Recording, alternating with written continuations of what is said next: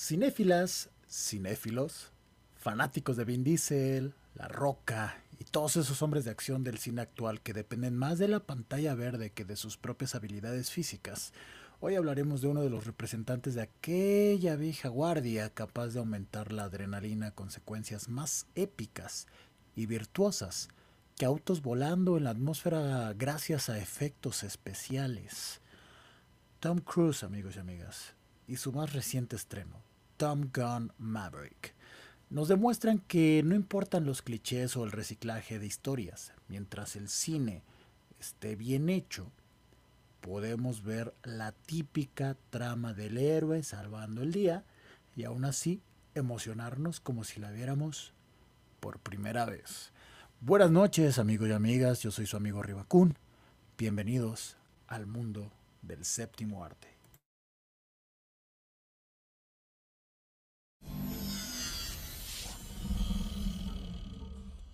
Oye eso, señor Pizarro FM. Es el sonido de lo inevitable.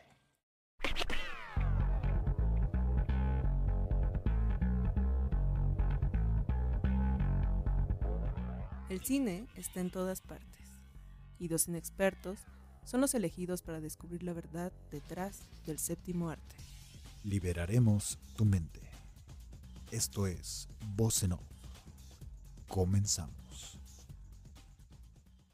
Buenas noches, cinéfilos y cinéfilas. Hoy es lunes, lunes 23 de mayo del 2022. Y lo que ustedes están escuchando es un programa más de Voz. Lo mejor de la cultura del séptimo arte que es transmitido por Bizarro FM. Gracias a todas y todos los que nos están, bueno, que me están escuchando en esta ocasión, porque en este lunes me toca hacer la transmisión de Azolapa, de Azolín, ¿no? Ni modo, así es esto. Saludos a la señorita Ramona que pues anda de viaje en una cobertura, entonces para mandarle la mejor de las vibras y un abrazo a la distancia. Creo que ya llegó a la Ciudad de México, pero pues obviamente eh, había que descansar, ¿no? Había que descansar después de un fin de semana agitreado cubriendo, creo que, creo que fue a cubrir un festival, si no me equivoco. Ya, ya en su momento lo, lo podrá comentar, pero pues nada, estamos Estamos aquí con toda la actitud, muy emocionado, la verdad, muy emocionado porque debo decir que quiero hablar, o vamos a hablar, de una película que me mantuvo al filo de la butaca en la sala de cine, porque esa es una. Tuve oportunidad de nuevamente ir al cine, últimamente no lo hago tan seguido, no por un tema de que no quiera hacerlo, sino simplemente pues la economía no da, ¿verdad? De repente, pues sí, gracias a ciertos estrenos, pues nos llegan a invitar a, ciertas coberturas o a ciertas premieres en las cuales pues vamos a ver dichas o determinadas cintas, que eso pues siempre se está muy agradecido por ello, pero pues vaya, la economía de repente no da tanto como para ver tanta película y tanta película y tanta película. Ojalá, ojalá que yo me la pudiera pasar dos o tres veces a la semana en una sala de cine, como en algún momento lo, lo hacía, pero pues la mayoría de las películas que veo durante la semana, pues bueno, se tienen que ver en la computadora o en la comodidad de nuestro hogar. Cosa que, pues bueno, espero que a muchos de ustedes no les suceda, que si tengan la posibilidad de acudir más, más seguido al cine, porque realmente creo que la cartelera, tanto comercial como independiente, se está poniendo bastante interesante. Sobre todo, por ejemplo, la independiente en la Cineteca Nacional, que por ahí ya se estrenó la cinta de, de la civil, que estuvo muy galardonada, perdón, el año, el año pasado. Y, bueno, también varias cintas eh, nacionales como Nudo Mixteco, creo que todavía se, se encuentra en la Cineteca Nacional, para los que viven aquí en la Ciudad de México, obviamente. Creo que, por ejemplo, la Civil ya está llegando a ciertos estados de la República Mexicana, pero pues bueno, si en algún momento tienen oportunidad de verla y compartirnos en nuestras redes sociales su opinión al respecto de, de esta película mexicana, pues me gustaría que lo hicieran. Facebook, Twitter, Instagram, TikTok, Twitch, por todos lados nos encuentran como arroba Show. Y también recuerden que pueden encontrar a la estación en cada una de las redes sociales como Pizarro FM. También pueden descargar nuestra aplicación disponible para iPhone y también para Android para que estén escuchando música las 24 horas del día. Así es, amigos. Hoy vamos a hablar de el estreno de una cinta que todavía no se estrena, ¿no? O sea, específicamente, o si nos ponemos muy quisquillosos, todavía no se estrena. Hubo un preestreno este pasado fin de semana, es decir, el 21 y 22 de mayo, de la película Top Gun Maverick, protagonizada por Tom Cruise. Una cinta que tardó muchísimos años en, en confeccionarse, en realizarse. Siempre estuvo como en la mente de Tom Cruise el hacerle una secuela. De hecho, se, se retrasó su estreno debido pues a la ya multimensionada y muy bien conocida pandemia. Y pues estuvo ahí como que barajeando que sí iba a ser, sí iba a ser. Y después de 36 años de, de que se estrenara por allá de 1986 su primera parte, Top Gun, igual protagonizado perdón, por, por, Tom Cruise. Pues bueno, en esta ocasión, esta nueva cinta dirigida por Joseph Kosinski, que si ustedes no lo ubican, tampoco es como que tenga muchos trabajos, ¿eh? me parece que por ahí ha hecho Tron, si no me equivoco, el Tron, me refiero al Tron Legacy, la secuela también de aquella película de Tron de los años 80, si no me equivoco, también era aquella. Eh, hizo también Oblivion, donde también pudimos ver a Tom Cruise como el, protagonista. Y hay, otra por ahí que no recuerdo específicamente. Em, no sé si era Héroes en el infierno. No me acuerdo, la verdad. No, les voy a mentir. No recuerdo exactamente cuál era la, la, tercera. La tercera cinta. Pero tampoco es como que haya hecho mucho. Yo creo que a partir de Oblivion Tom Cruise le, le tuvo mucha fe a este director, a este cineasta, y por eso dijo, pues bueno, vamos a darle Vamos a darle una chance. El, mismo Tom Cruise fue el que produjo la, cinta. No me extrañaría que también le haya metido un poquito de mano ahí en el, en el guion, que haya puesto pues algunas de sus, de sus anotaciones. Y pues bueno, algunas personas tuvieron la oportunidad de ver esta cinta en el, en el preestreno, en estas funciones de preestreno que estuvo en salas mexicanas, pero como tal, como tal el próximo 25 de mayo, que creo que cae miércoles, si no me equivoco, ya si no ustedes me corrigen, pues van a poder verla en cada una de las salas de la República Mexicana, porque seguramente va a acaparar, va a acaparar eh, muchas de las salas o la mayoría de las salas de, de nuestro país. Y, a ver, no lo veo como algo enteramente malo. Mm, lo menciono por la cinta, por otro lado, pues ya saben lo que pienso al respecto de, pues bueno, esta parte de entregarle tanto espacio, tanto espacio al cine internacional, en este caso al cine hollywoodense. A mí me parece que, por ejemplo, si estamos por ahí en cartelera independiente, algunos, algunos espacios de la Ciudad de México, tenemos cuatro o cinco películas mexicanas que tienen buen calibre, como Nudo Mixteco, por ejemplo, pues habría que darle más espacio. La misma civil que yo no he tenido oportunidad de verla, yo creo que en la semana también me daré una vuelta para checarla, a ver si hay una oportunidad de, darle una revisión y ya les estaré dando mis impresiones, ya sea la próxima semana, semana, perdón, o posiblemente en Twitch, donde también recuerden que hacemos transmisiones martes, jueves y sábados, donde pues podríamos estar hablando de, de la civil.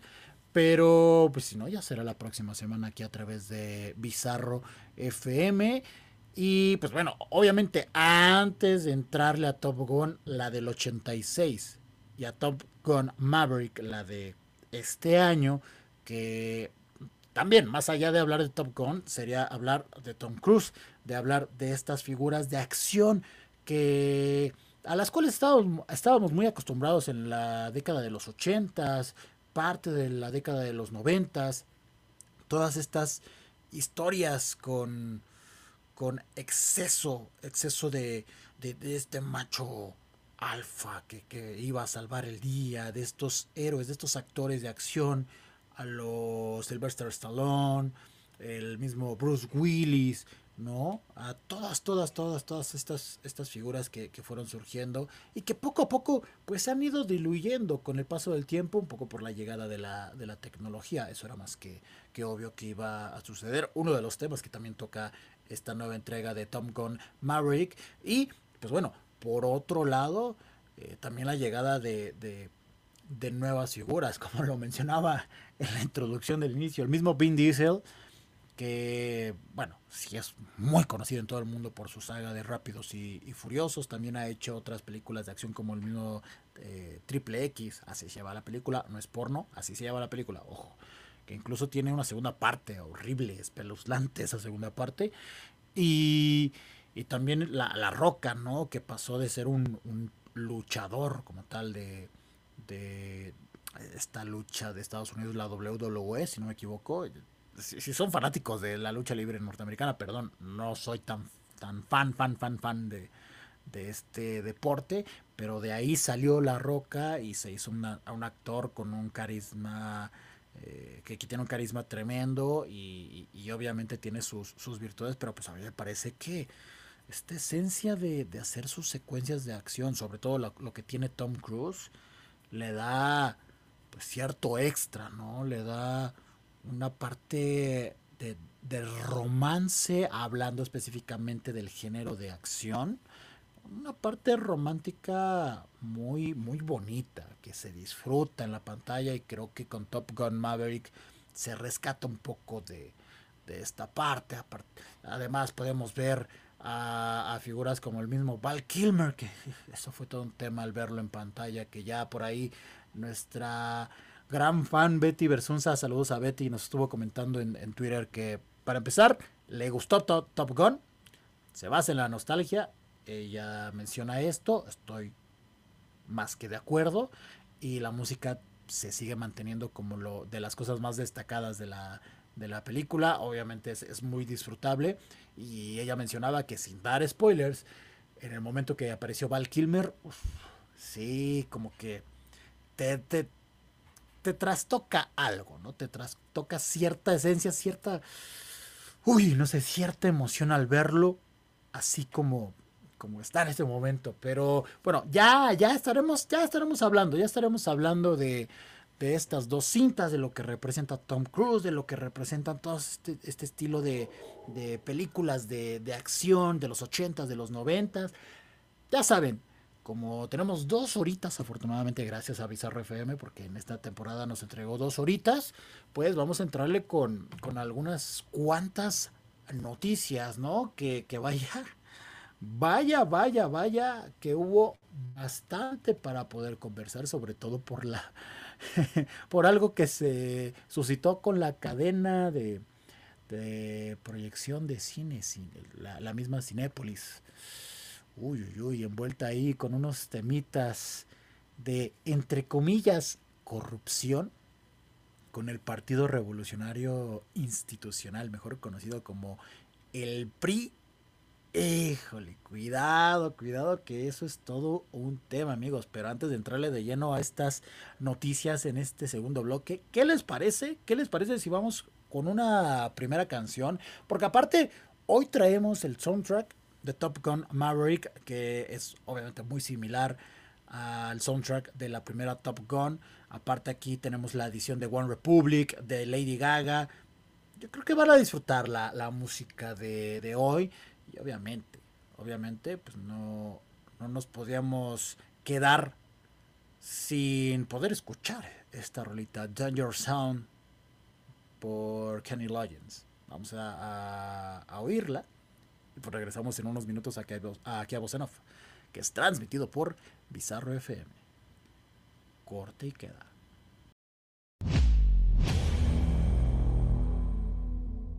Les recordamos que pueden seguirnos en nuestras distintas redes sociales, Facebook, TikTok, Twitter e Instagram como Voz Show. También puedes revisar nuestros distintos contenidos en Twitch y YouTube. Escucha las repeticiones del programa a través de Spotify y Apple Podcast. Estamos de regreso, amigos y amigas, aquí a Voz lo mejor de la cultura del séptimo arte, que es transmitido por Bizarro FM. Gracias a los que nos están escuchando, gracias por estar ahí atentos a la transmisión. Espero que les haya gustado la rolita porque es de esas que, que te mueve, ¿no? Como que te prende para, para bailar, sobre todo en estos días tan tan erráticos a nivel climático, ¿no? Está como muy loco. No, no sé si en, distintas partes de la República Mexicana les, les suceda esto, pero a ver, las dos semanas anteriores un calor horrible aquí en la Ciudad de México. Seguramente en varias zonas de la República Mexicana están peor y van a decir es que acá hace un calor más fuerte que el de allá. Sí, seguramente, pero pues allá viven ustedes, acá vivo yo. Yo sufro el clima de acá. Y de repente, los dos últimos días, unos aironazos que casi toman edificios y, lluvias. O sea, de locos, en serio, de locos, lo del clima del Distrito Federal. ¿eh? De verdad, de verdad, de verdad. Horrible, horrible, horrible, horrible, horrible. En fin, en fin, en fin, en fin. Para eso estamos aquí, para amenizarles la noche, amenizarles el día, que se la pasen bien con musiquita. Hablando de cine, ¿no? Hablando de cine, que, que es lo importante. Y en este caso no con un tema tan agradable. lo, que, lo que voy a mencionar no es un tema tan agradable lo que ya mencionaba en el bloque anterior, Cinépolis. Cinépolis, amigos amigas. Híjole. Todo esto no está 100% comprobado, ¿vale? Es una especie de presunción de culpabilidad. Es algo que se destapó en Twitter, si no me equivoco. Les comento de qué trata esto. Resulta que en días anteriores una, me parece que es la em, gobernadora de Campeche, que se llama Laida Sansores, pues destapó un audio de una duración aproximada de minuto 40 segundos, en, el, en donde se escucha al presidente del PRI diciendo que había recibido 25 millones de pesos, 25 millones de pesos, para campañas en apoyo al Partido Revolucionario Institucional. Cosa complicada, 25 milloncitos, pues bueno, no es cualquier cosa, ¿eh? Cuidado que no es cualquier cosita, cuidado con eso, cuidado con eso. En este audio, pues bueno, se dijeron muchas groserías, ¿no? Ya saben cómo, cómo se habla de repente entre, entre el barrio y pues estos del PRI de repente sacan como la mezcla, ¿no? Escupen la mezcla. Y entre múltiples cosas que mencionaban en este audio o que mencionaba este, este dirigente del Partido Revolucionario Institucional, que es Alejandro Moreno específicamente, pues él mencionaba que eh, Cinépolis o la, o la franquicia o la marca o la empresa Cinépolis había entregado 25 millones de pesos a un total de 12 diputados de, Michoacán, ¿vale? Pero de repente se empezó a quejar en este audio porque dice, es que Cinépolis, a ver, tiene 6 mil salas de cine en todo el mundo, incluyendo Asia, incluyendo a China, incluyendo África, por todos lados. Con esa cantidad de salas y todo el dinero que derrocha, Está como para que nos den 300 millones de pesos. Insisto, menciono una que otra grosería que no, no, no voy a repetirlas por aquí. Pero también dijo, y además tienen otros tantos negocios. Entonces, deberíamos casi casi que de pedirles más. Eso no dijo, y es como un poquito interpretación de, de mi parte. Pues obviamente destapan este audio. No evidenciando al presidente del PRI. Y luego, luego, Cinépolis, ¿eh? Luego, luego, luego, luego, comunicado de prensa mencionando que en relación con ciertas versiones que han circulado en redes sociales, negamos enfáticamente que Cinépolis haya realizado las aportaciones que ahí se señalan u otras a cualquier partido político o coalición. Negando Cinépolis, negando Cinépolis lo que supuestamente se escuchó en este audio. Eh, es es, un tanto... A ver, si hablamos de, de y la forma tan, tan curiosa en la que creció a partir de, que se convirtió la marca Cinépolis. antes tenía otro nombre que ahorita no, no recuerdo en la, en la década de los noventas. Eh, Cinépolis. Había, había como muchas cadenas, entre ellas pues multicinemas, ¿no? Por ejemplo. Y los cines Extreme, que algunos todavía subsisten en, en la República, en la República Mexicana, ¿no? pero, pero, pero esto nos da pie a poder especular pues muchísimas cosas, amigos. Muchísimas cosas, algunas pues, pues no tan agradables, ¿saben? Algunas algunas no son, no son nada agradables en, en, cuestión de especulaciones. Ya veremos cómo se va desarrollando todo este tema, porque no es, no es algo menor. O sea, no es algo como que se deba de tomar a la ligera, se debe de, se debe de llevar la investigación a, mayor profundidad revisar si, si tiene fundamentos, seguramente por ahí van a, van a investigar a la marca Cinépolis, les van a sacar sus libros contables y, híjole, si les encuentran algo por ahí, podría correr peligro Cinépolis, eh, cuidado, cuidado, cuidado, porque estamos hablando de una marca que efectivamente tiene complejos en Chile, Guatemala, Honduras, El Salvador, Panamá, Colombia, Brasil, España, en la India, Arabia Saudita, por todos lados, amigos. Entonces, y además es sin demeritar a Cinemex, que a ver, Cinemex es muy importante en nuestro país, pero para mí es la, la segunda marca, la que está en segundo lugar en México, la que está en segundo lugar, ¿no? Y un poco también encaminado por la calidad de sus cines, en, hablando específicamente de, Cinemex, ya le hemos mencionado en distintas ocasiones, no nos negamos a que nos patrocine Cinemex, patrocínanos Cinemex, pero pues, eso no quiere decir que no podamos decir que de repente en ciertas salas, híjole, su, la calidad de sus proyecciones o incluso el audio deja un poquito que desear. Seguramente, seguramente Cinépolis también contará con algunas salas que pues, quizás no, no, no reúnen los requisitos suficientes como para vivir una experiencia adecuada en una sala de cine. Pero vaya, pero vaya, Cinemex de repente sí, sí se mancha en ciertos complejos. En fin, pues ahí está la nota de Cinépolis. No sé ustedes qué, qué, piensan. Ya se irá destapando poquito a poquito. Ya me está diciendo que le baje dos rayitas a la mar. ¿Por qué amargado? Yo no estoy amargado. Yo, esa es mi naturaleza, amigos. Esa es mi naturaleza. esa es mi naturaleza. Yo no soy amargado. Yo no soy amargado, amigos.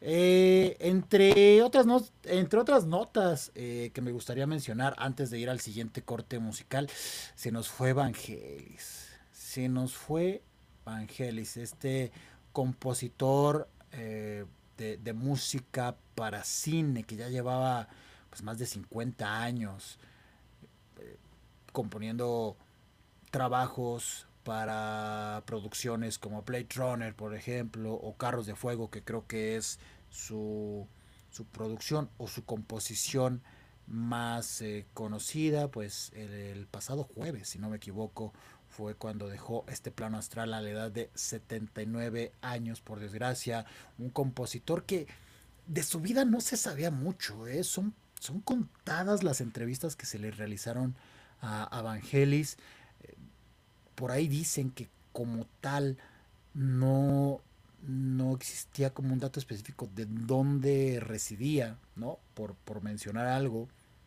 eh, ganador del Oscar por, por Carros de, de, Fuego, ¿no? Un, un, tipo que de cierta manera sí se salió poquito del molde en cuanto a composición, porque pues tenemos un John Williams, ¿no? Que es, que es muy académico y se disfruta y ha hecho múltiples, múltiples composiciones que sí se han quedado, que se han quedado en el imaginario colectivo, pero definitivamente Evangelis sí como que de cierta manera rompió, rompió ciertas, ciertas cosillas, por ahí también otro de los trabajos que los cuales tuvo 1492 La conquista del paraíso, una cinta de 1992, está un poco raro esto que estoy diciendo, pero sí, la película se llama 1492 y la cinta es de 1992, ¿no?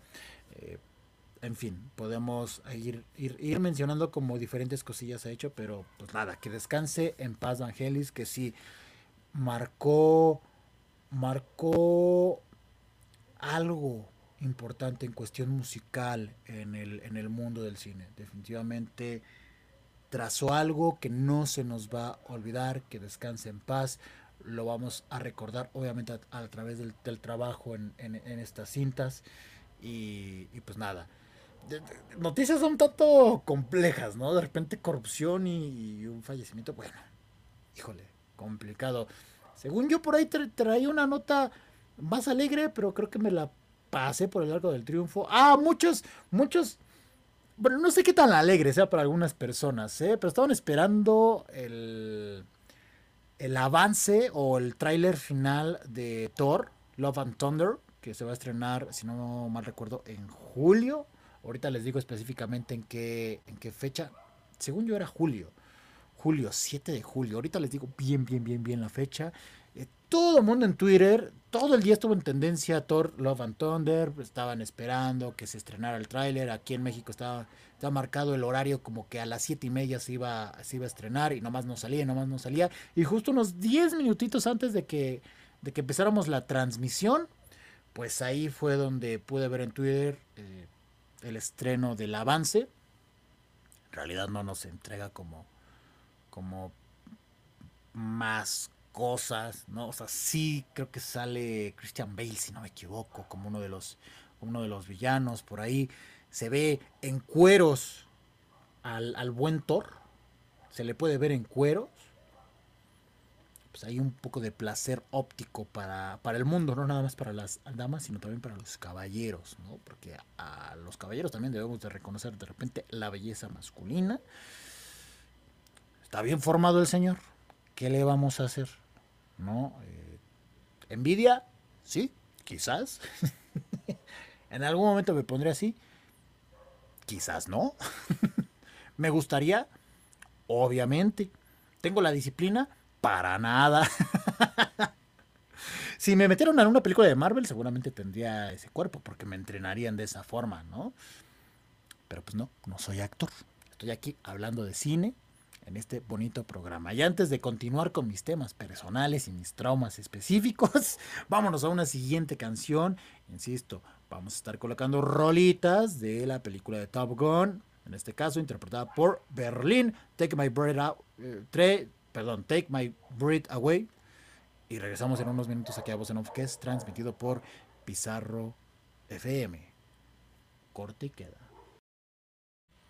Estamos de regreso amigos y amigas aquí a Off, lo mejor de la cultura del séptimo arte que es transmitido por Bizarro FM. Gracias por continuar aquí en la transmisión, en el programa, comentando las cosas que, que se acumularon en la semana. ya me están diciendo aquí que ya se están imaginando cómo me inspiro en el gimnasio.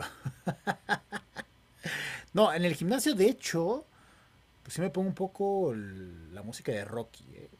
Ustedes, ustedes si, nos han seguido durante estas 12 ya temporadas a través de Bizarro FM, ya sabrán lo gran fanático que soy de la saga de Rocky. De hecho, estoy implorando, porque pues no hay mucho dinero, que alguien me invite, utilizando este medio para que me inviten al cine. Qué horror. Para que me inviten a la versión extendida de Rocky 4. Le traigo muchas ganas. No, igual le voy el miércoles. Igual le voy el miércoles, que va a ser el último día que se va a estar proyectando Rocky 4. Creo que nada más es exclusivo para Cinemex. No la quiero regar, ahorita investigo eh, exactamente eso, pero sí, sí, en efecto, en efecto, ahorita está la versión extendida de, de Rocky 4, a la cual pues le tengo, le tengo muchas ganas. Siendo honesto, le tengo muchas, muchas, muchas ganas a, esta cuarta parte de Rocky, donde pelea contra Drago y uff, uff, uff, uff. Claro que voy a ir al cine. No sé cómo lo voy a hacer, quizás tenga que robar. No roben, amigos, no roben. Pero quizás lo tenga que hacer. Quizás lo tenga que hacer. Y antes, fíjense, antes de entrar a hablar de Top Gun, hay una película que vi este fin de semana y que me dejó muy sorprendido, ¿eh? me dejó con un muy buen sabor de boca.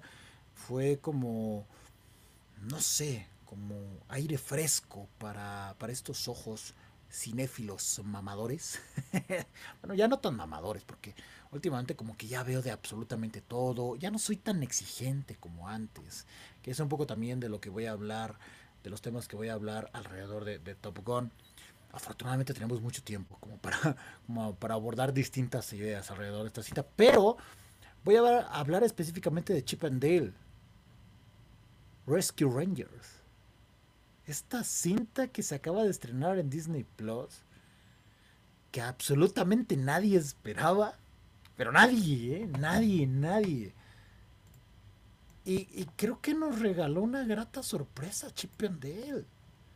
O sea, la verdad que sí. Ahorita, insisto, está disponible en esta plataforma. Y como investigando un poco las sensaciones del público, de la audiencia, de la crítica, creo que en una generalidad sí hay como cierta sensación positiva de aceptación positiva de esta, de esta cinta.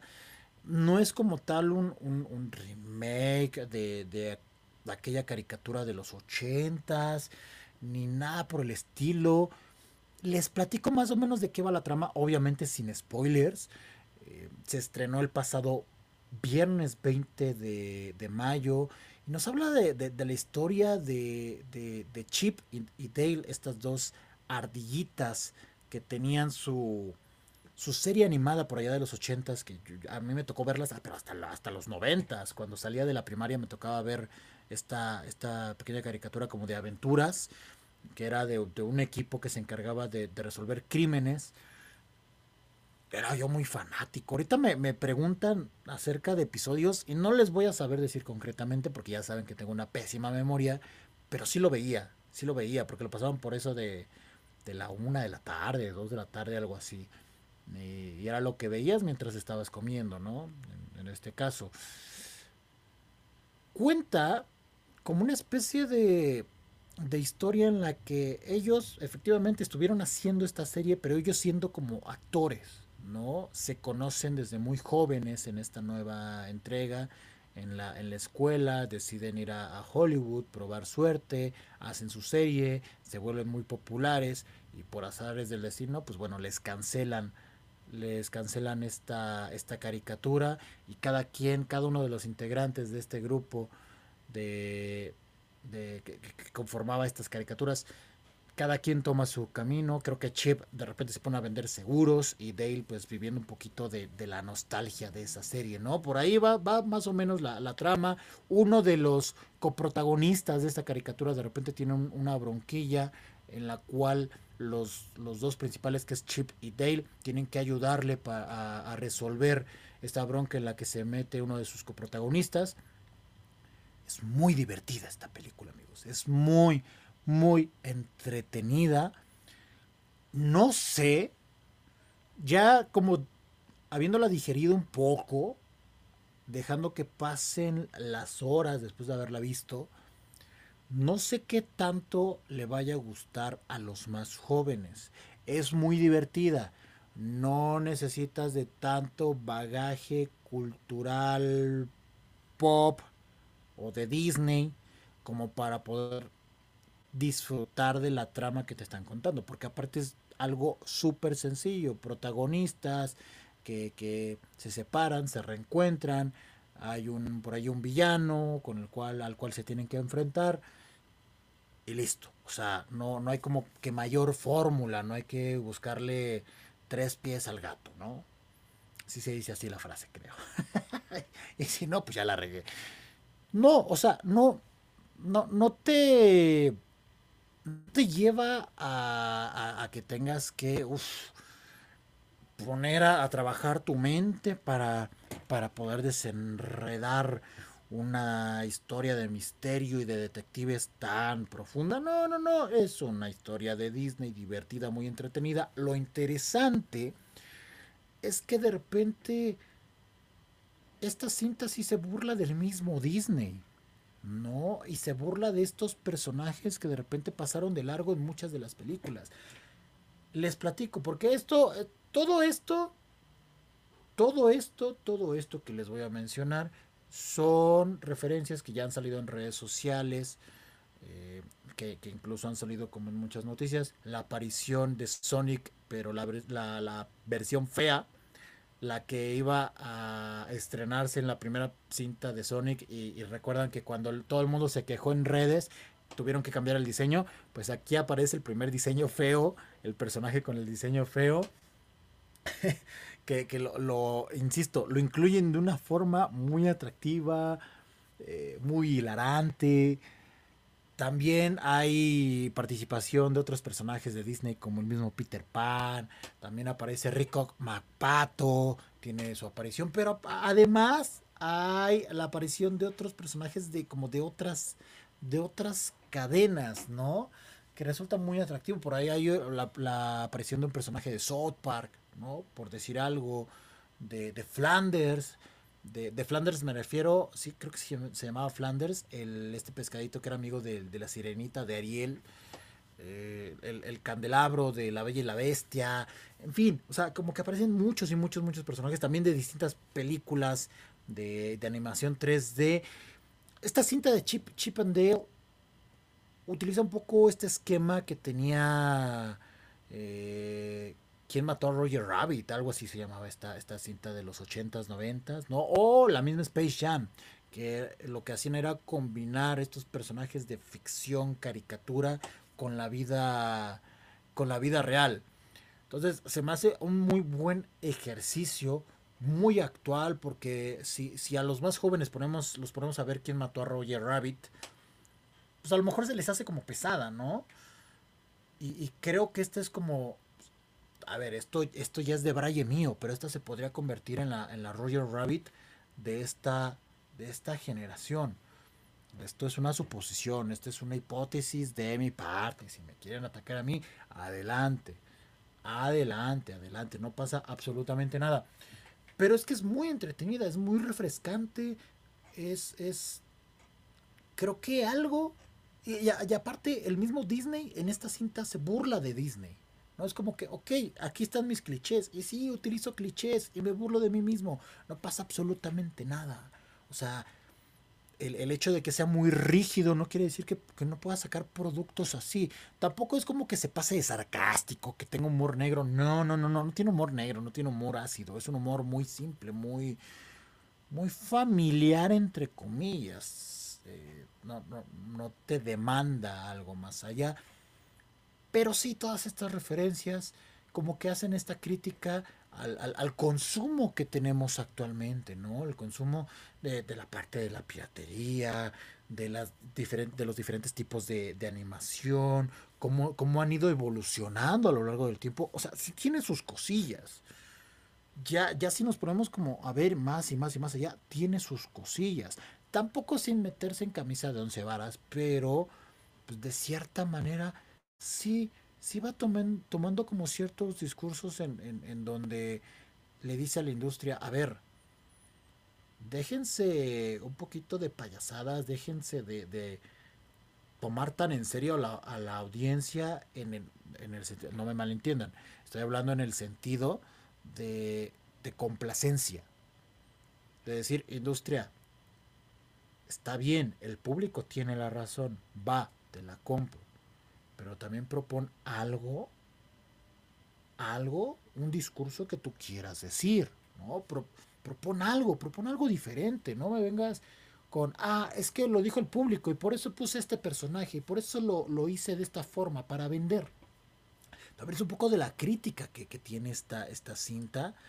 Eh, me, me, parece, me parece muy, muy, muy, muy, digamos, interesante la forma en la que, en la que entran este tipo de, temas de una forma muy light. Algo muy ligero. ¿No? Si los cachas, si cachas esos mensajes, perfecto, tiene esos discursos. Si no los, si no los cachas, si no los atrapas, no pasa nada. Vas a disfrutar esta historia tan amena que, insisto, la, la pueden encontrar en Disney Plus, porque aparte tenemos, tenemos cameos tan, tan, tan bonitos. Por ahí aparece. es que no, les quiero. No, no, les quiero. Como, como que deshacer esta experiencia de, todos los personajes que, van eh, colocando en cada una de las secuencias. Dejaré que, que cada uno de ustedes vaya. Vaya. Pues sorprendiéndose, sorprendiéndose. Yo lo que sí es, lo que les puedo decir es, por favor, por favor, véanla, véanla, véanla en, a la brevedad. Por aquí nos dice Betty que no sabía que existía una versión extendida de Rocky, de Rocky 4. Sí, sí, yo, yo sí sabía que había una versión extendida, pero pues ya saben, eran como leyendas urbanas de, oh, sí, existe una versión extendida, pero nunca va a salir. Y afortunadamente en esta ocasión, pues bueno, me imagino que es por aniversario. aparte Rocky 4, debo ser honesto, Rocky 4 antes era de, de mi, creo que era mi menos favorita. O sea, todas me gustan las de Rocky, todas, hasta las 5, que, dicen que no existe. La 5 también me gusta, punto. Me gustaban menos la 4 que la 5 antes, pero con el paso del tiempo como que le ha agarrado cierto sabor. Y por eso le traigo muchas ganas esta versión extendida de, de Rocky. De verdad, le traigo muchísimas, muchísimas ganas. Alguien lléveme. por favor, alguien lléveme a ver la cinta. No se hagan. Llévenme, por favor. Llévenme, llévenme. En fin, en fin, amigos y amigas. Vámonos a una siguiente canción para ahora sí entrarle de lleno a Top Gun, que le traigo muchísimas ganas, tanto a la del 86 como a la nueva. Vámonos, vámonos de lleno con esta nueva rolita y regresamos en unos minutos aquí a Voz que es transmitido por Pizarro FM. Corte y queda. Estamos de regreso, amigos y amigas, aquí a Voz lo mejor de la cultura del séptimo arte que es transmitido por Bizarro FM. me, dio risa un comentario que pusieron aquí en Twitter de, que Dale está aplicando la de Ricardo La Volpe viviendo de la nostalgia. Y sí, viviendo de sus viejas glorias como, como Ricardo La Volpe. Saludos al, bigotón, seguramente escucha voz en Saludos al buen bigotón.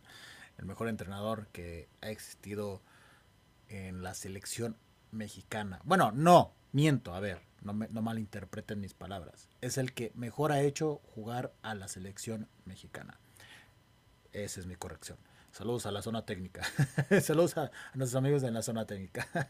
que los pueden escuchar todos los lunes a las 8 de la noche. Saludos, saludos a ellos. Saludos a cada uno de ellos. Uf, Top Gun. Top Gun. Una película estrenada en 1986 dirigida por, por Tony Scott, que si no ubican a este, este gran cineasta que desgraciadamente nos dejó por allá del 2012, me parece que tenía problemas de cáncer y se terminó suicidando.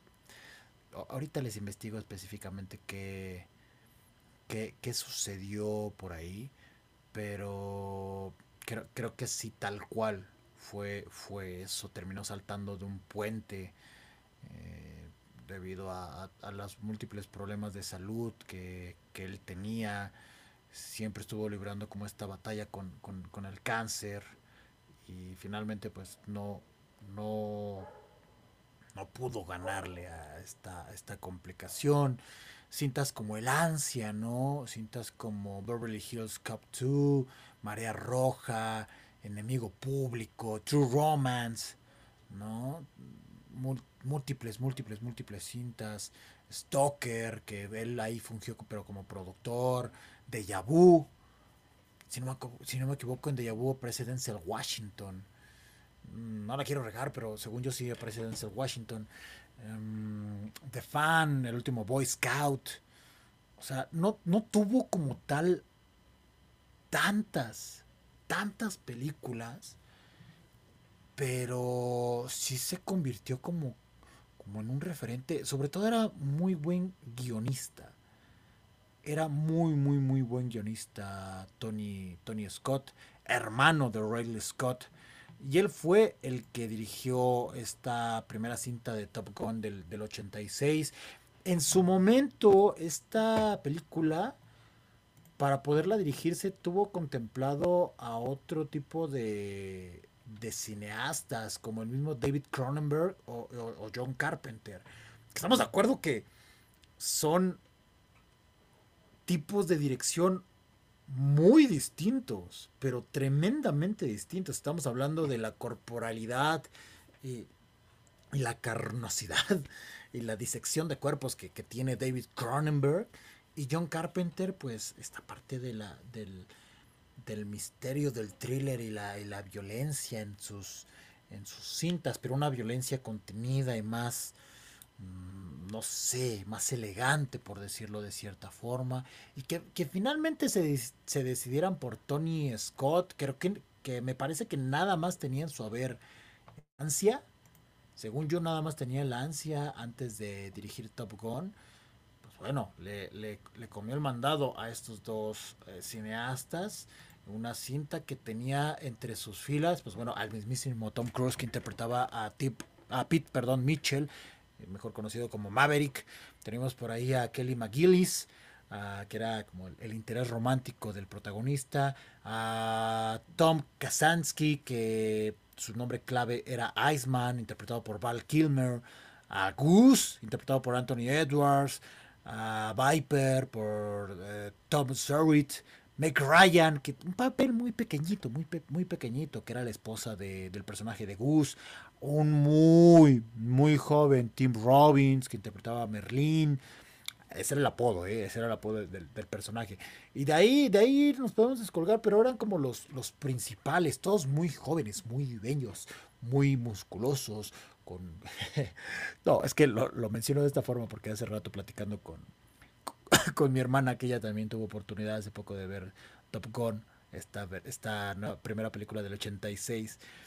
Decía que, pues bueno, está guapo, en, o estaba guapo en aquel entonces Tom Cruise, sigue guapo para mí, pero que pues, no, es, no es su corte. Y yo le decía que todos los actores en esa cinta parecían muñequitos y muñequitas. O sea, era impresionante el Star Talent que manejaba Hollywood en los 80s, en los 90s, porque si nos ponemos a, pensar de cierta forma, Hollywood ya había pasado esta transición del, del cine más, más denso, más sucio, más des, desparpaj, de, de, más desparpajo, ¿saben? Este cine de los 70s, donde estábamos conociendo a toda esta camada de, de, de cineastas como Scorsese, como George Lucas, ¿no? Que, que, que Spielberg, que, que, hacían como cintas más independientes, más, no sé, más entregadas, más pasionales, más viscerales, por, mencionarlas de cierta forma, y que acá ya entrando a los ochentas estábamos en, en una década de un cine más de espectáculo. Ya existían, ya existían los blockbusters, ya existían definitivamente. Por ahí teníamos antes un Star Wars, ¿no? Pero a mí me parece que en los 80 sí fue como la apoteosis de, de todo esto, como de, de la, la, verborrea, la grandilocuencia en, las cintas, la, acción eh, multitudinaria, ¿no? Y creo que Top Gun definitivamente marcó, marcó sí un parteaguas para este tipo de, cintas, sobre todo las que tienen que ver con la naval, con la parte militar, fue un bombazo. Creo que Top Gun fue la cinta que catapultó definitivamente a, Tom Cruise a, a la estratosfera, perdón, donde se encuentra después de ya 36 años. ¿Dónde lo encontramos? ¿No? A Tom Cruise, un, un actor que si bien es conocido por ser un hombre de acción en el cine, que creo que ahí es donde podemos ver el, fuerte de este, de este actor. Definitivamente ha tenido otras facetas en las que ha trabajado en cintas bastante interesantes y con cineastas de renombre. ¿no? Ha trabajado, si no me equivoco, con Spielberg. Ha, trabajado con, con, con cineastas que, que, de verdad, cuidado, ¿eh? Kubrick, el mismo Kubrick también trabajó con, con él en la fue su, su última cinta, el, color del dinero con Martin Scorsese, ¿no? O sea, tiene, tiene, el Francis Ford Coppola, creo que también trabajó con, con él en Outsiders, si no mal recuerdo, ahorita lo investigo, no la quiero regar, pero, pero también por ahí anduvo el último Samurai, ¿no?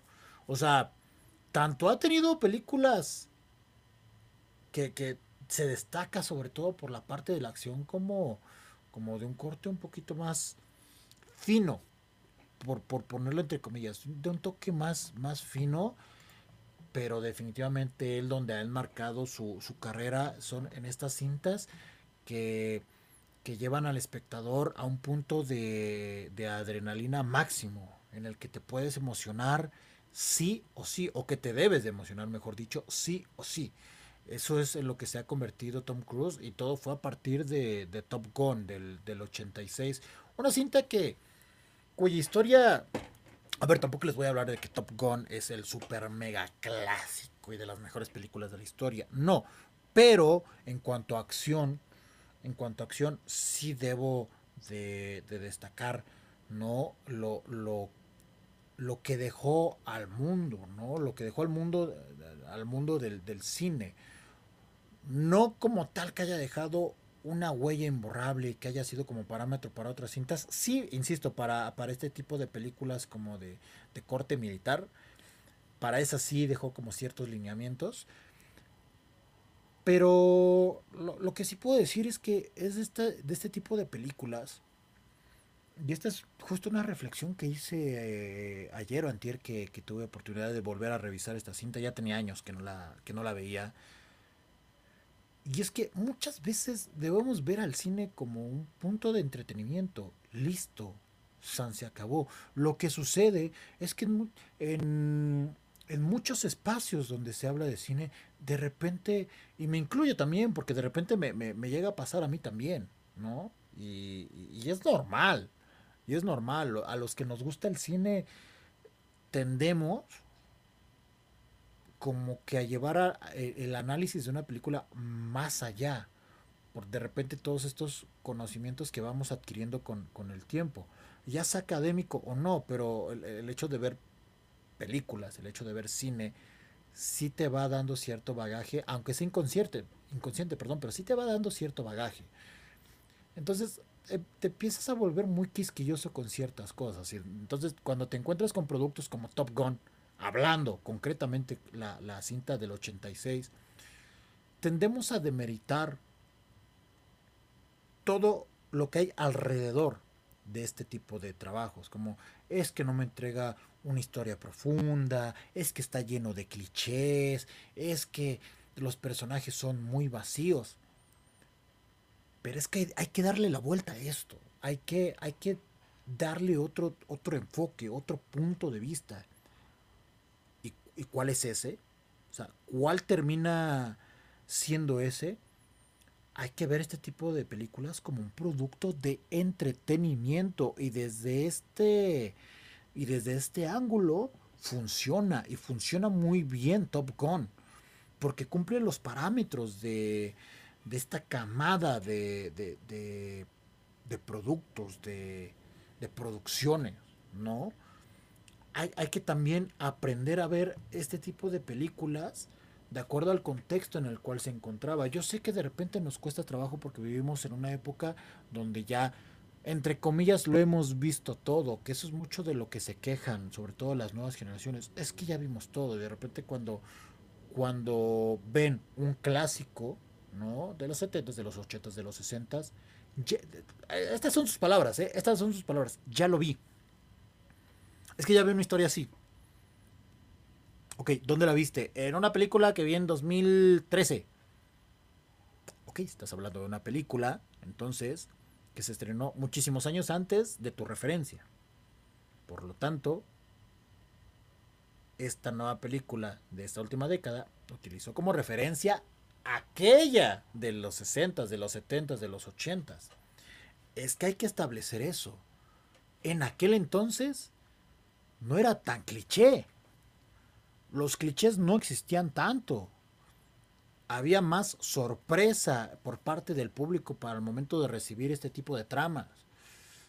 Esos son los ojos con los que debemos de ver este tipo de cintas. Y más allá, más allá de este tipo de, de análisis, no dejan de ser divertidas. No dejan de ser entretenidas. No dejan de tener su acción punta eh, firme y dura. Que en el caso de Top Gun del 86, quizás está más impregnada de romance que, que de la propia aviación, que a lo mejor es un poco lo, lo, lo, que donde más destaca la segunda parte, la de, la de Maverick. que ya la, estaré abordando un poquito más, más adelante.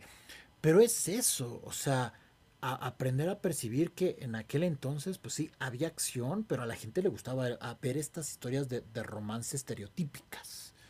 ¿no? Le gustaba al público, a la audiencia, ver estas, estas tramas. Tan es así, tan, tan era así, que, en aquel entonces, antes de que se estrenara la cinta, Top Gun se le, se le presentó, eh, antes de su corte final, a un público objetivo, a un focus group, un público de testeo en el cual pues esta gente en aquella época, insisto, decían, es que le hace falta más romance a esta historia, es demasiada testosterona, ¿no? Mucho hombre mamado, mucho hombre mamado. Y fue donde le empezaron a agregar y más y más y más eh, escenas con el personaje de Charlie y, y ¿no? Empezaron a agregar. Tan es así que, por ejemplo, hay una escena, hay una escena donde eh, Tom Cruise y McGillis se encuentran en el elevador. Bueno, sus personajes se encuentran en el elevador y ella trae una gorra. No sé si, si alguno de ustedes eh, si ha visto la cinta y la recuerdan y la tienen fresca o, quizás la vieron eh, recientemente. En esta escena los dos van en el elevador y ella trae una gorra pero porque ella estaba haciendo otra película y creo que no sé si traía el cabello más corto o lo traía de otro color y se tuvo que, poner la gorra para poder grabar esta escena extra y que se agregara a la película gracias a este focus group que quería más escenas de romance y obviamente en este en esta escena de elevador pues hay una tensión sexual romántica bastante evidente ¿no? Y es por eso que se agregó y es por eso que ella trae la gorra en esta, en esta secuencia. Pero era lo que el público deseaba en ese entonces, lo que le gustaba. Y les aseguro que mucho público a la fecha desea este tipo de, de, resoluciones. Y no tiene nada de malo. Es otro tipo de, acercamiento. ¿No? Porque, porque muchas, ahora, ahora que lo pienso, muchas películas de acción de en aquel entonces, pues funcionaban de de esa forma, ¿no? Era como más las tramas románticas o peleas entre amigos que la propia acción. Y así eran. ¿no? Era una fórmula que traía millones a, Hollywood. Yo creo que Top Gun del 86 se debe de ver de esa forma. Intentar aproximarse con los ojos de una persona de, de ese entonces. Y si aún así te cuesta trabajo, enfócate en la parte divertida de la, de la historia. Es un blockbuster, ¿no? Es una película que ganó muchos millones. Es una película de entretenimiento. Que también es válido que se hagan películas así, que se hagan productos o proyectos de entretenimiento puro y nada más. Tampoco es que, te digamos desconéctate, porque tampoco se trata de eso, de apaga tu cerebro. No, tampoco se trata de, que apagues tu cerebro, sino que simplemente actives otra parte de tu yo cinéfilo y le entres a este tipo de cintas, como las mismas Jurassic Park, que están próximas a estrenarse, ¿no? A la Jurassic Park de aquel entonces en los noventas. Que, que, que muchos dirán, insisto, de las nuevas generaciones, ah, es que los efectos ya se ven chafas. Pues sí, pues no, no, no van a ser los mismos efectos con los que están trabajando en las últimas películas. Muchos, muchos dicen, es que ya les pasó el tiempo y les pasó de mala factura por los efectos. No. O sea, cuando una persona menciona que le, que le afectó el tiempo es porque ya el, contexto ya se quedó en su época. Ya el discurso no funciona para otras generaciones, sino que se quedó anclada en esa época. A eso se refieren cuando, cuando mencionan que, le pasó el tiempo. No en cuestión estética, amigos. No en cuestión estética. Obviamente en cuestión estética va... Perdón, ya me enojé. ya me enojé un poco en cuestión estética, obviamente va a pasar el tiempo y obviamente se va a quedar atrás la parte tecnológica. Eran otros otros tiempos, otro tipo de recursos. Tenían que resolver de otra forma las tomas, la, parte de los efectos especiales. ¿no? Lo podemos ver en el mismo Terminator, por ejemplo. La primera con respecto a la segunda, la porque aparte hay una distancia de, de, años y se puede notar en cuestión de efectos especiales, pero aún así no demerita la primera. La segunda no demerita la primera, son otro tipo de herramientas que se, que se utilizaban y cada una tiene sus virtudes a nivel narrativo, de acuerdo a las herramientas que se tienen en ese entonces. Pero, pero pues es que se van a la fácil y no, ya le pasó el tiempo porque tiene efectos feos. No, no hagan eso.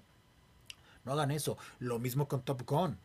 Es que esta formulita que tienen de clichés, pues sí, eran los, los clichés que funcionaban en ese entonces, pero en ese entonces no eran tan clichés. En fin, me voy a relajar un poquito. Vamos, a dar, bajarle dos rayitas a esto porque quizás ya me, me, me, me, volví un poquito loco. es que verdad, de verdad, a mí me gustaría que este tipo de, de, cintas las disfrutaran más allá del análisis que se debe hacer de una cinta, que también no es que se deba descartar, se deben de analizar, se deben de cuestionar. Está bien pero no dejen de lado la parte de la diversión del cine. No lo hagan, amigos. Disfruten de las películas, por favor. Disfruten de las películas. Vámonos a una siguiente canción que forma parte del soundtrack de esta nueva Top Gun Maverick. Está interpretada por One Republic. I, ain't worried. Vamos a escucharla y regresamos en unos minutos aquí a Voz que es transmitido por Bizarro FM. Corte y queda.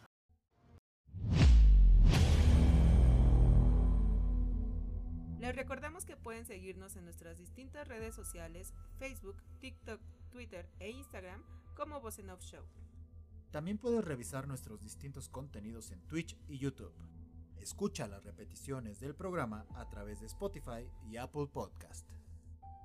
Y estamos de vuelta, amigos y amigas, aquí a Voz lo mejor de la cultura del séptimo arte, que es transmitido por Bizarro FM. Gracias a los que continúan aquí en la transmisión, que están atentos, que están al tiro también, ahí platicando seguramente de, Top Gun, platicando de las noticias que tuvimos anteriormente, de Chip que también lo, conversamos un, un ratito, y pues poco regresando a esta parte de de, de Tapocón, ya me relajé, amigos. Ya me relajé, tranquilos, ya, estoy de vuelta. No pasa nada. es que es eso. Finalmente, hay que saber darle una buena lectura a las, a las películas. No, con esto quiere decir que, sea, que exista una forma correcta o incorrecta de darle lectura a las películas, sino saber qué tipo de pretensiones tiene. ¿A qué voy con esto? Un rápidos y furiosos. Ahí voy, sí, con la tirada rápidos y furiosos. Ahí voy, ahí voy. El hecho de que Vin Diesel mencione que esta cinta debería ser tomada en cuenta para los premios Oscar, la cual tiene otro tipo de parámetros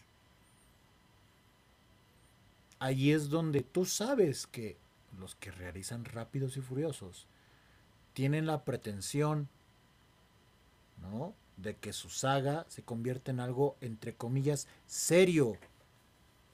Cuando es un producto de entretenimiento. Si, si su base fuera, queremos ser entretenidos, queremos divertir a la gente, yo ni respingo. Yo digo, vale, funcionas, entretienes a la gente, incluso a mí me entretienes. Bravo, bien rápidos y furiosos.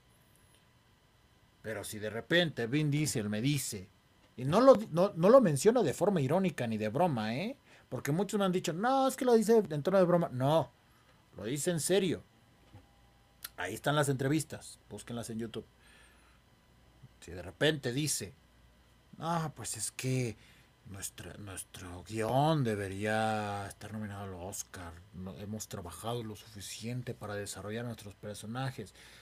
El 90% de sus guiones tiene la palabra familia metida con calzador. ¿De qué me hablas? ¿No? Regresemos a Top Gun Maverick o a Top Gun del 86. Su única pretensión es la de divertir es la de utilizar justo estos clichés a su favor para hacer una cinta, un filme simplemente para poder entretener. Ese es su objetivo. No va más allá.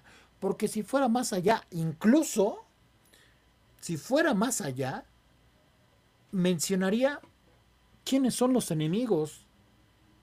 Mencionaría contra quiénes están peleando.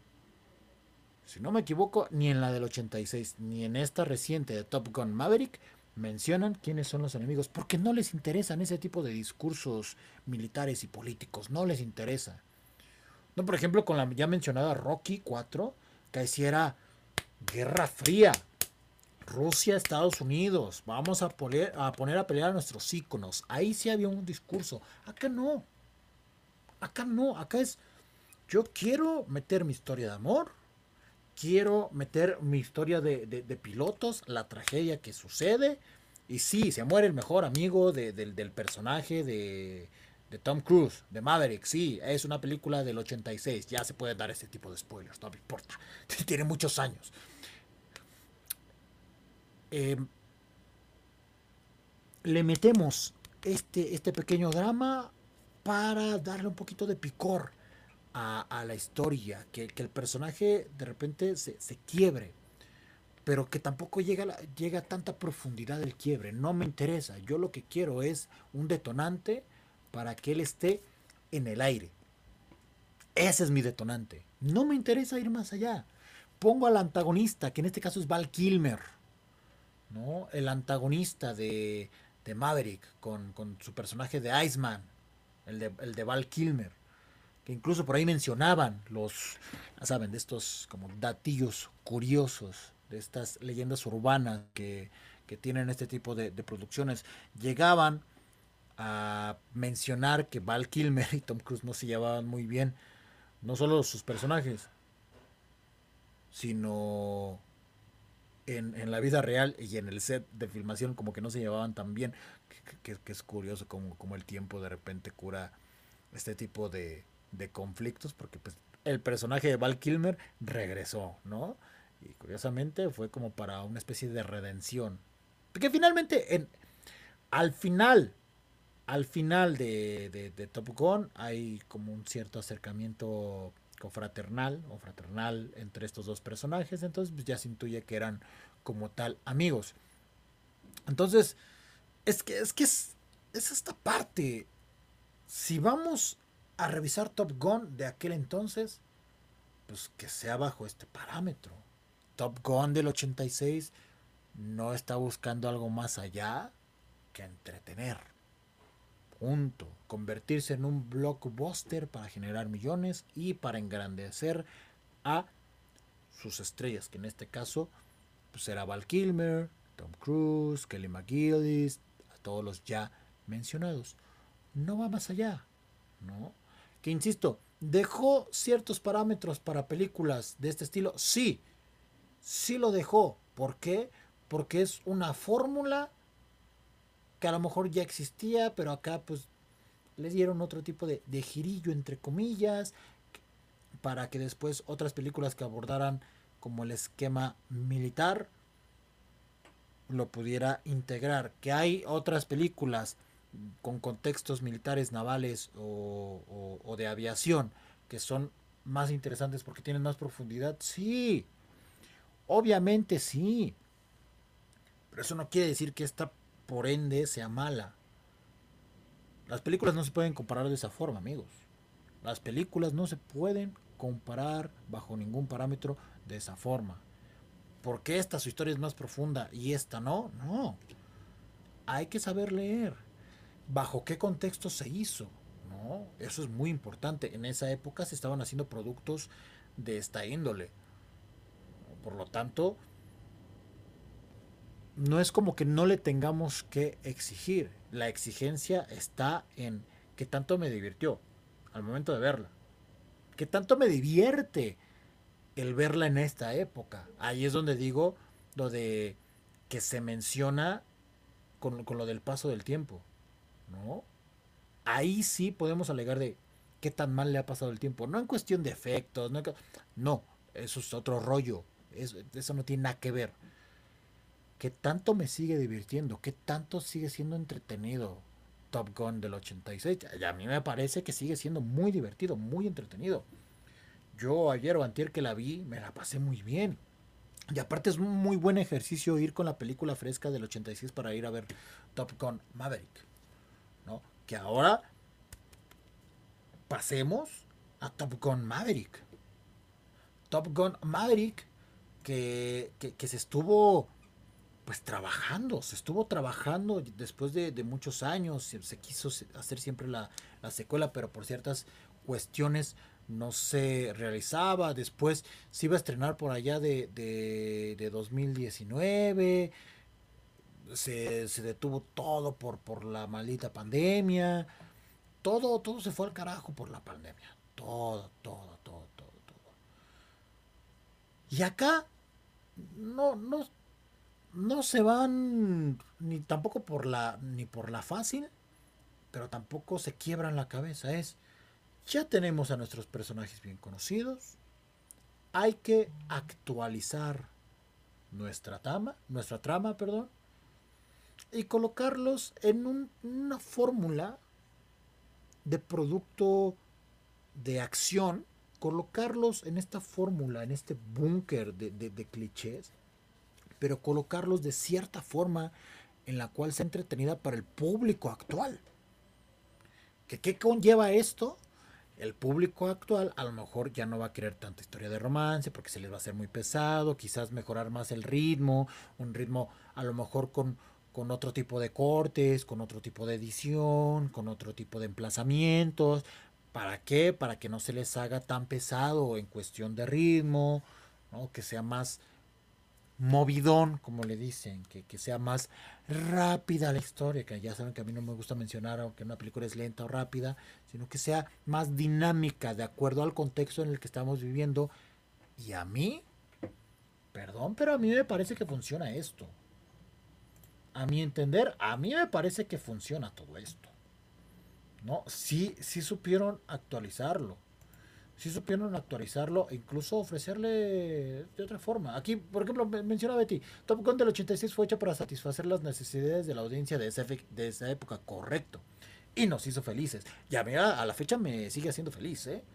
Y eso que yo no soy su público objetivo, yo soy, yo soy de los 90, ya lo saben.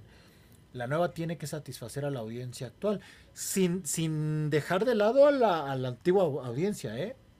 Que yo creo que es lo que logra porque esa es otra de las virtudes de Top Gun Maverick, la de, la de este año, la que se va a estrenar el 25.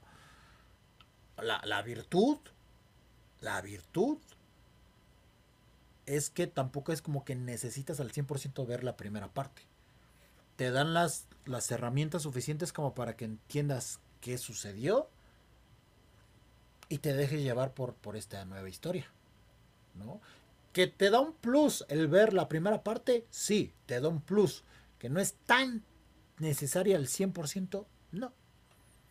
No lo es, porque desde el principio ya, justo por estos clichés, ya van trazados los personajes, cómo es su personalidad, cómo van a interactuar, cómo van a resolver ciertas cuestiones. Ya lo hacen, ya sucede. Y aparte, acá le meten otros discursos interesantes, insisto, no profundizan, pero los dejan ahí al aire para, ok, como en su momento, yo en el siguiente bloque voy a hacer esta comparación, pero un poco me hace sentido como la de Cars 3. Podría ser este paralelismo con Cars 3. Ustedes van a decir que, que, estás loco, ¿qué? como que Top Gun Maverick con Cars 3. Las, que las personas que lo vieron este fin de semana ya sabrán específicamente a qué me refiero y si no, ahorita se los menciono. Vámonos a una siguiente canción. En este caso, pues también forma parte del soundtrack de Top Gun Maverick, interpretado por Lady Gaga, Hold My Hand. Y regresamos en unos minutos aquí a Boston que es transmitido por Bizarro FM. Corte y queda. Estamos de regreso, amigos y amigas, aquí a Boston lo mejor de la cultura del séptimo arte, que es transmitido por Bizarro FM. Muchas gracias por continuar aquí en la transmisión, en el programa, cotorreando de Top Gun. Top Gun Maverick, estrenada después de 36 años de su primera parte, se presentó en Cannes.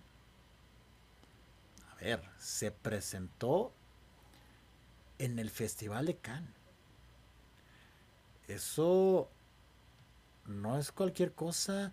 También nos habla de una parte en la cual el festival está interesado en también brindarse un poquito más de rating, un poquito más de atención mediática, porque si bien para mí el Festival de Cannes se me hace el, el evento cinematográfico más importante del mundo, sí, por encima de los Oscar para mí, también estamos en el entendido de que quizás necesita más reflectores.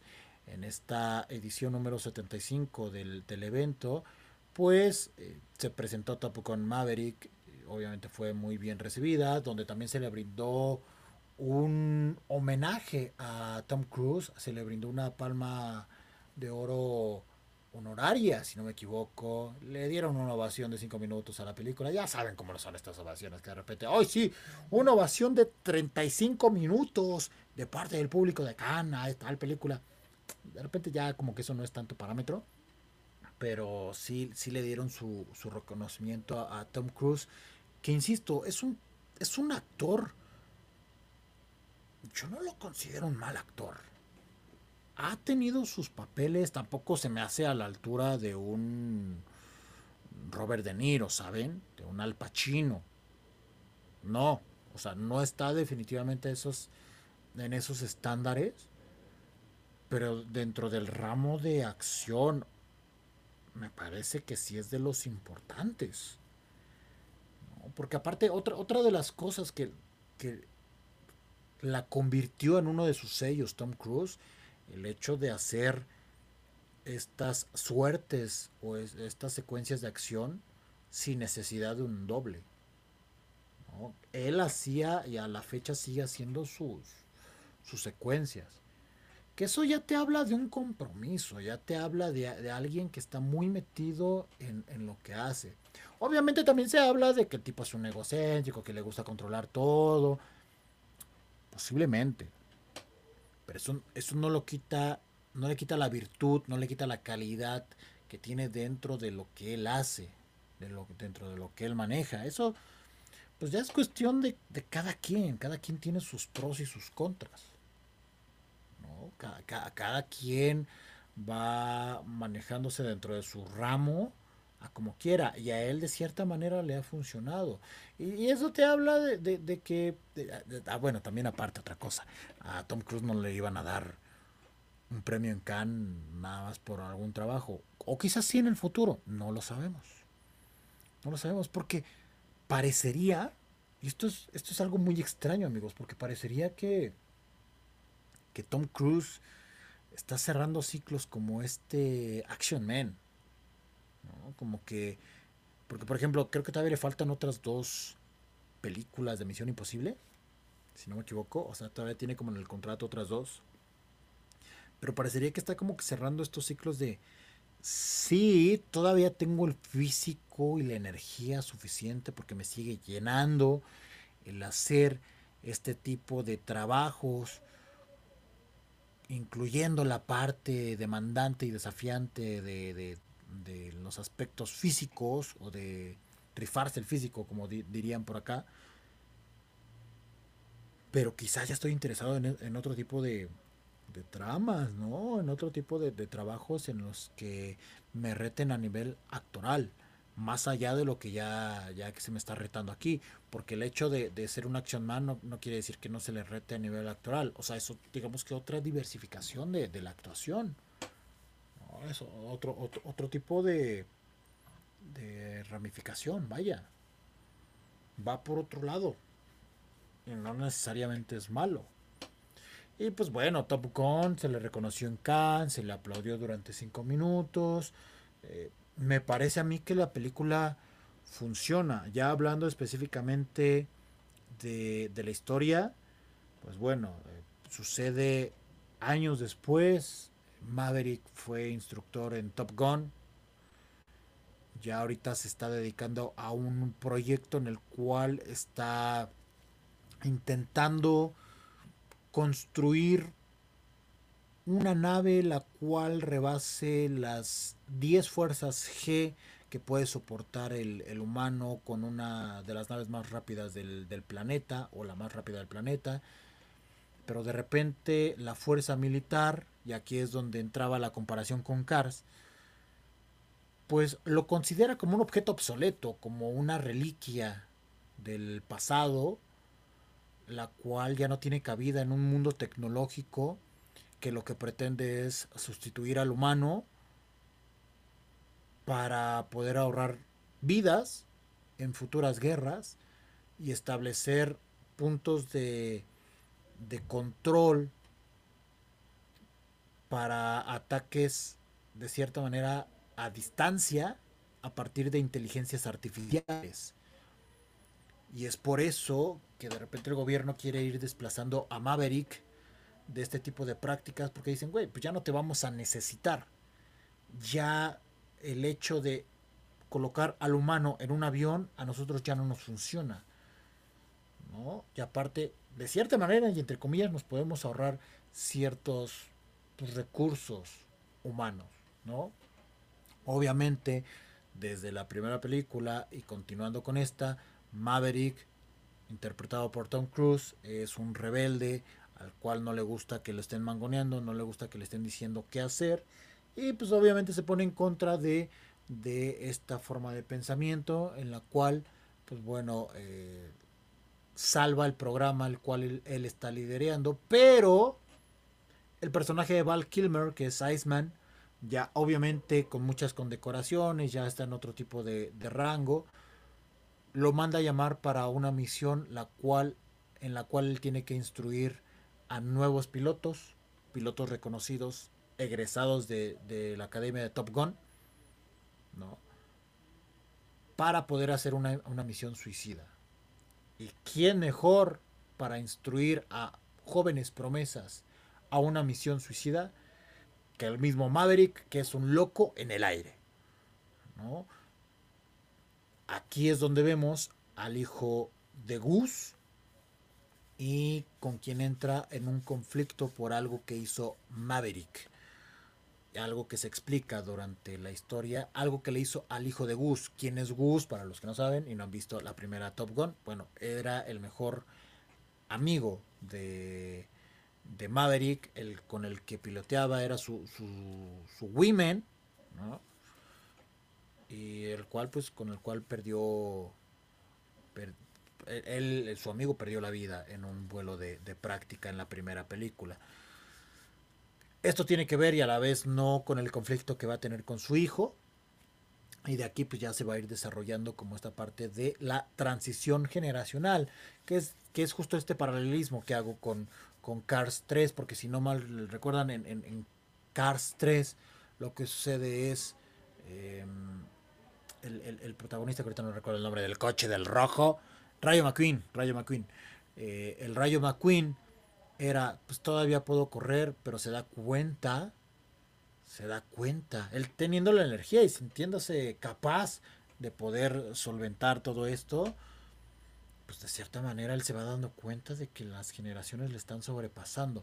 No que suceda concretamente eso acá en Top Gun Maverick, pero sí hay una especie de transición generacional a la par del el contexto tecnológico que, que lo empieza a, aplastar y lo empieza a abrumar y él mismo se empieza a sentir como una reliquia, pero a la vez esta parte rebelde lo levanta y lo sigue impulsando.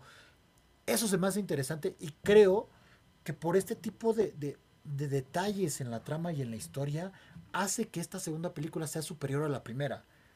Porque, porque la primera como que no se metía tanto en, en, como en, en estos conflictos internos que tenían los personajes. Ya casi. Acá le imprime un extra, insisto, sin ir tanto, tan allá como de, sí, es que se está muriendo por dentro porque estos cambios generacionales y, y debe evolucionar como... No, no iba tan allá, pero sí, sí existen estas pequeñas líneas que, que, se trazan por debajo de la mesa, que, que si tú agarras y las atrapas, pueden resultar bastante interesante y le pueden dar un matiz, le pueden dar un, valor extra a la cinta para que la disfrutes de, de otra forma. Además de las, otras de las otras tantas virtudes que ya posee la cinta. ¿Y a qué me refiero?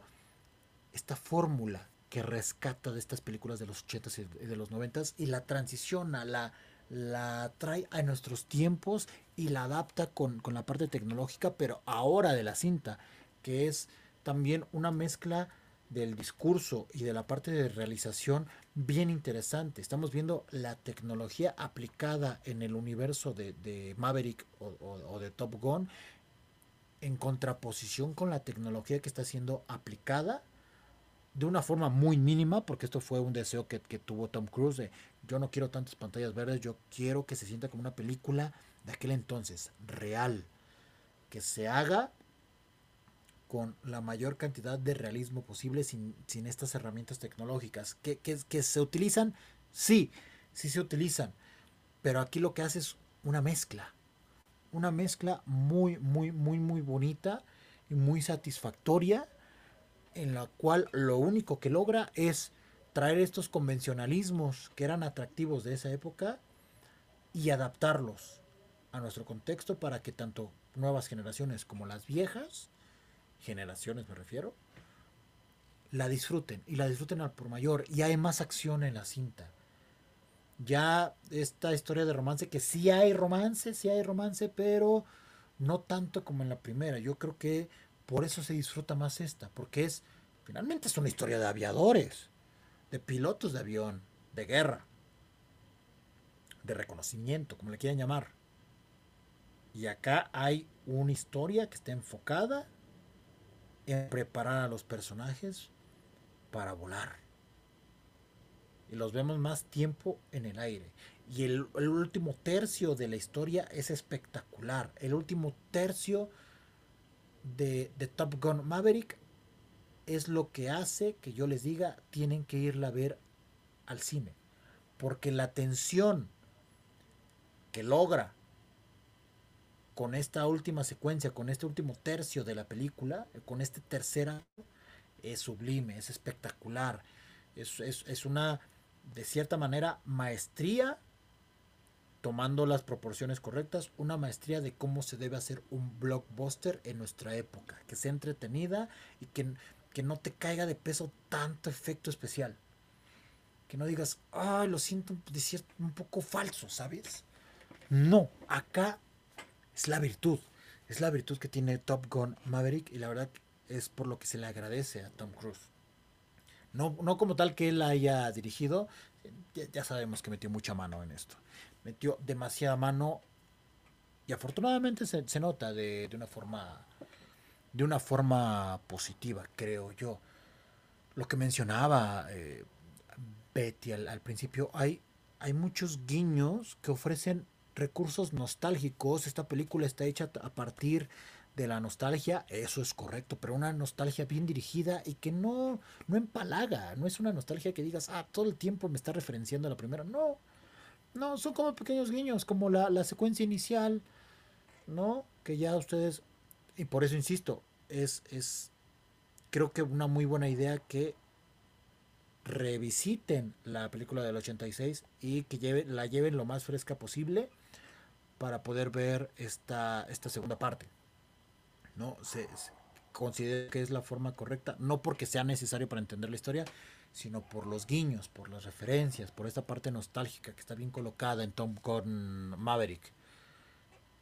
Y lo de Val Kilmer. Cuando vemos a Val Kilmer, insisto, sin spoilers, cuando vemos a Val Kilmer, sí, te entra cierto sentimiento, porque por si ustedes no lo saben, pero Val Kilmer está padeciendo un cáncer de garganta, lo cual pues ya no le, le permite pues tener papeles como tal la actuación. afortunadamente, gracias a una voz artificial se puede, se puede comunicar, pero pues obviamente ya no es lo mismo. Y acá pues un poco lo traslada a su, a su personaje y a cómo interactúa con, el propio contexto de, de la historia. Si sientes feito y a la vez bonito de verlo ahí en la pantalla. No, tiene, tiene como estos pequeños recursos que lo convierten en un producto de entretenimiento puro, sin pretensiones de ir más allá. Por ejemplo, en esta segunda parte, de igual forma, como ya se los había mencionado, no mencionan quién es el enemigo y tampoco se necesita, porque el peso, el peso no va por ahí. El peso no va en el que quieran a meter un, una voz en la cual hay que señalar a los enemigos que tenemos actualmente en Estados Unidos. No, no le interesa. Es diversión pura. Quieren, ellos quieren que el público vean estas batallas en el aire. Quieren que vean todos estos intercambios de, de, de, diálogos y a la vez de acción. ¿No?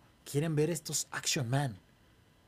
Pero a unos, a unos hombres de acción de acuerdo a la época donde vivimos. Eso es lo que ellos quieren que veas, nada más. Y si vas con eso en mente, créanme, créanme que lo van a disfrutar como no tienen idea. Ya tenía yo rato que no me la pasaba de, una forma tan entretenida en una sala de cine. No es la misma experiencia que, por ejemplo, con The Norman, ¿no? No es lo mismo. Porque a pesar de que The Norman también tuvo su cierta dosis de acción, o su gran dosis de acción, esa sí tiene una profundidad diferente. Esa no nada más quiere entretener, quiere, quiere que le des diferentes lecturas. Te reta, te obliga a ir más allá. Top Gun Maverick, no. Top Gun Maverick lo que quiere es que vayas más allá en cuestión de entretenimiento. Es disfrútala. Disfrútala y punto. Disfruta de los convencionalismos, sí, de los clichés, sí. Pero mira cómo los colocamos de una forma especial para que de acuerdo a tu época esos convencionalismos y esos clichés los disfrutes. Yo creo, yo creo que ese es, eh, esa es la mejor forma de ir a ver Top Gun Maverick. Me parece un gran acierto el, el haber realizado esta, esta secuela. Es por eso que yo digo, cuando te encuentras con, con producciones de este estilo, en el cual es una secuela o es un remake o como quieras, mientras esté bien hecho, este cine es... Mientras sea un producto redondo, métele la nostalgia que quieras. No pasa absolutamente nada. Les recomiendo enteramente que vayan a ver Top Gun Maverick a las salas de cine. No se esperen a que estén en alguna. Les recomiendo que vayan a verla al cine. Se van a pasar un muy buen rato. Y si no, pues ya se esperan a Jurassic Park, ¿no? ya se esperan a Jurassic Park, que también, pues bueno, adelantándonos un poco, previo al estreno de Jurassic World Domination, no, perdón, Dominion, em, vamos a hacer un especial de toda la saga de Jurassic Park y Jurassic World para que estén atentos, ¿de acuerdo? De verdad, muchas gracias a todas y todos los que me estuvieron acompañando en la transmisión. Yo me la pasé muy bien hablando de Top Gun. Eh, yo, yo, ya saben que yo siempre me divierto en, en las transmisiones. Espero que, que, de cierta manera a ustedes también se les haya hecho muy ameno. Recuerden que no se pueden encontrar en nuestras redes sociales, las cuales estuvieron escuchando entre, entre cada corte, pero les, recuerdo aún así, en todos lados como arroba Show y a la estación la pueden encontrar en cada una de las redes sociales como Bizarro FM. Muchas gracias a Bizarro por dejarnos continuar en esta ya vigésimo segunda temporada. Saludos, saludos a todos nuestros compañeros locutores de Bizarro, saludos también a todos ustedes. De mi parte, pues fue absolutamente todo. Nos escuchamos por aquí la próxima semana en Voz lo mejor de la cultura del séptimo arte, y que es transmitido por Bizarro FM. Corte y queda. Hasta la vista, baby.